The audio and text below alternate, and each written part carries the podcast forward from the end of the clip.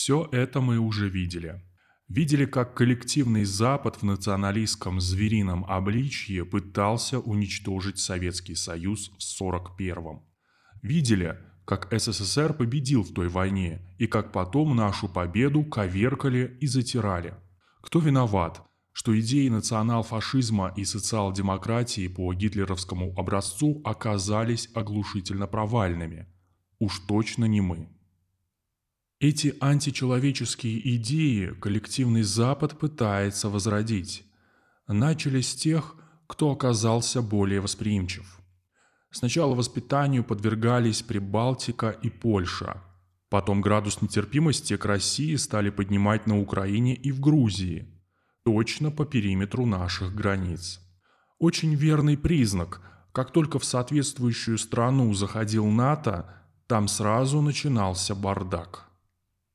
Так уж выходило, что большинство украинских президентов были подвержены нацистской и расистской идеологии.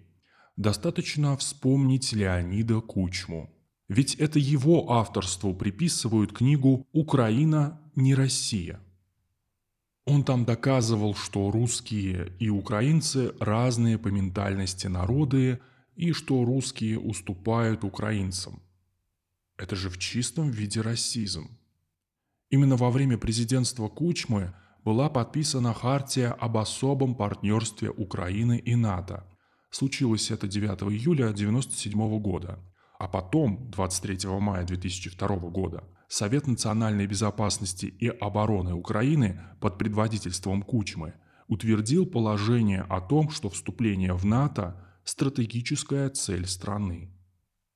Националистические идеи и идеи расизма, воплощаемые нынешним президентом Зеленским, не отличаются оригинальностью, но отличаются масштабностью.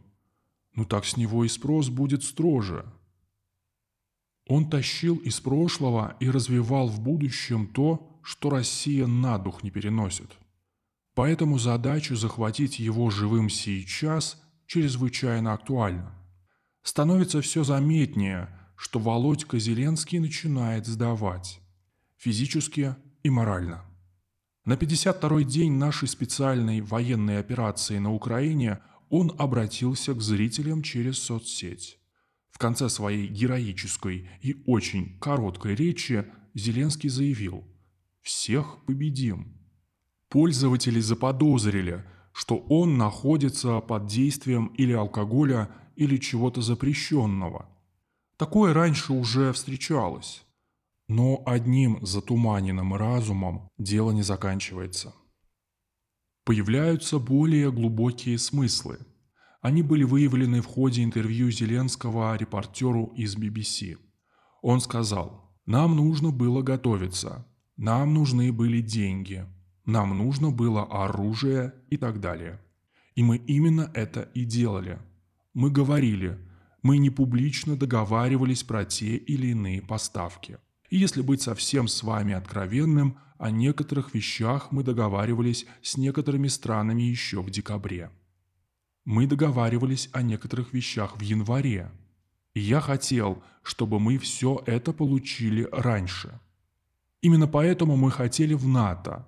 Именно поэтому мы стабилизировали ситуацию в Украине – Именно поэтому нам было необходимо сильное руководство моей команды. Именно поэтому мы боролись с некоторыми политическими группами внутри нашей страны, группами, которым платила Россия. Мы начали эту войну еще раньше. Конец цитаты.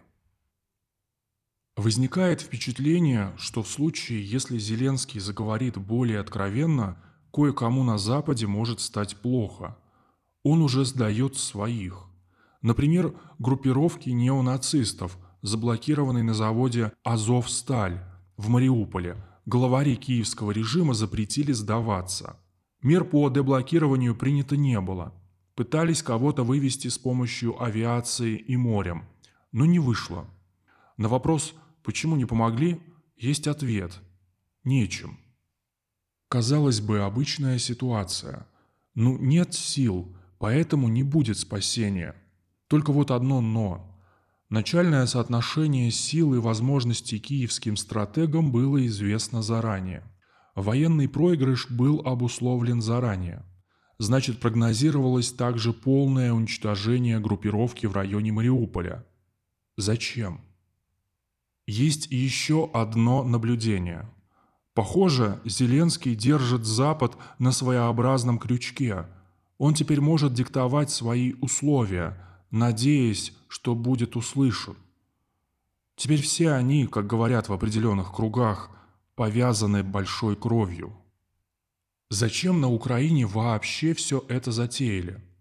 Ведь уже три года назад, до избрания Зеленского президентом, было понятно, три четверти населения страны без Донбасса там не голосовали, хотят мира. С Донбассом это число стало бы еще больше. Но нет, демократия, как правление народа, оказалась недействующей мнение населения бессовестно проигнорировали. Пока можно заметить, что Зеленский потихоньку выходит на тропу шантажа. Дадут ли хозяева ему заговорить? Вряд ли. Скорее всего, его ликвидируют.